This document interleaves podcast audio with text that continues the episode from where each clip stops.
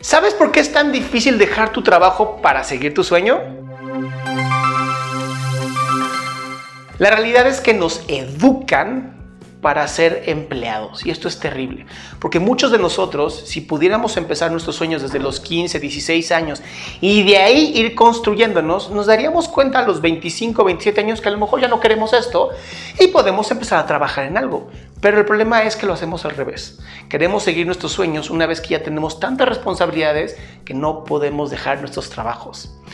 Y esto se le conoce como las esposas de oro. ¿Y por qué esposas de oro? Porque son cosas que te mantienen aquí, agarrado de los brazos. Empiezas en un trabajo, dices, bueno, voy a empezar esto en lo que cumplo con mi sueño. Pero no empiezas con tu sueño, no empiezas a hacer nada para seguir ese sueño. Y sigues avanzando y de pronto empiezas a ganar más dinero porque te vuelves bueno en lo que haces. Sigues avanzando, la esposa se hace cada vez más grande, el oro se hace cada vez más pesado. Y entonces llega un momento donde ya tienes más responsabilidades, a lo mejor ya diriges gente, a lo mejor ya hay personas que te reportan a ti y entonces tu sueldo aumenta. Has empezado a aprender a tomar mejores decisiones en esta empresa y el sueldo aumenta y las esposas siguen creciendo. Y entonces cuando un día decides que a lo mejor ya quieres seguir tu sueño, ya es demasiado tarde ya es difícil. Ya tienes una vida, ya estás casado o casada, ya tienes hijos o hijas, ya tienes toda una vida, ya tienes todo un proceso, una relación, ya incluso con la empresa ya te conocen, ya te llevan a los desayunos, a los campamentos de la empresa, a todas partes. Y entonces de pronto un día volteas en la noche y dices, ¿y ahora qué hago?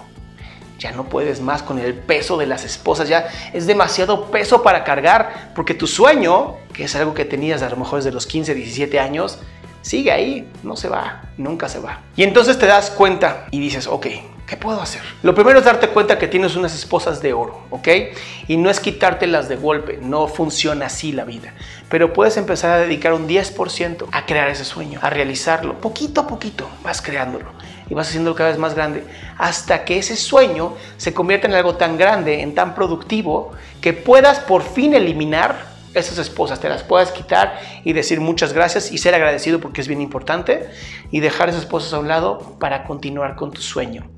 Hay muchas personas que lo hacen al revés, ¿no? Dejan todo, se llenan de deudas y entonces empiezan a cumplir sus sueños. A veces funciona, no es lo que más te recomendaría yo, porque muchas veces esas deudas se convierten en tus nuevas esposas de oro. Para mí la recomendación hoy para ti es la siguiente, busca si estás cumpliendo tu sueño, porque si no, lo único que estás haciendo es quitándole el sueño a otra persona en el lugar donde tú te encuentras. Aunque no lo creas, hay personas que sí les gusta trabajar en esas empresas. Hay personas que no tienen esos sueños y entonces tu lugar ahí está solamente estorbando. Empieza poco a poco, empieza paso a paso y cuando lo tengas vas a lograr lo que tú quieres. Yo soy Adrián Salama, te invito a mi página adriansalama.com en donde tengo un montón de cosas gratuitas para ti, para ayudarte en tu salud emocional y salud mental.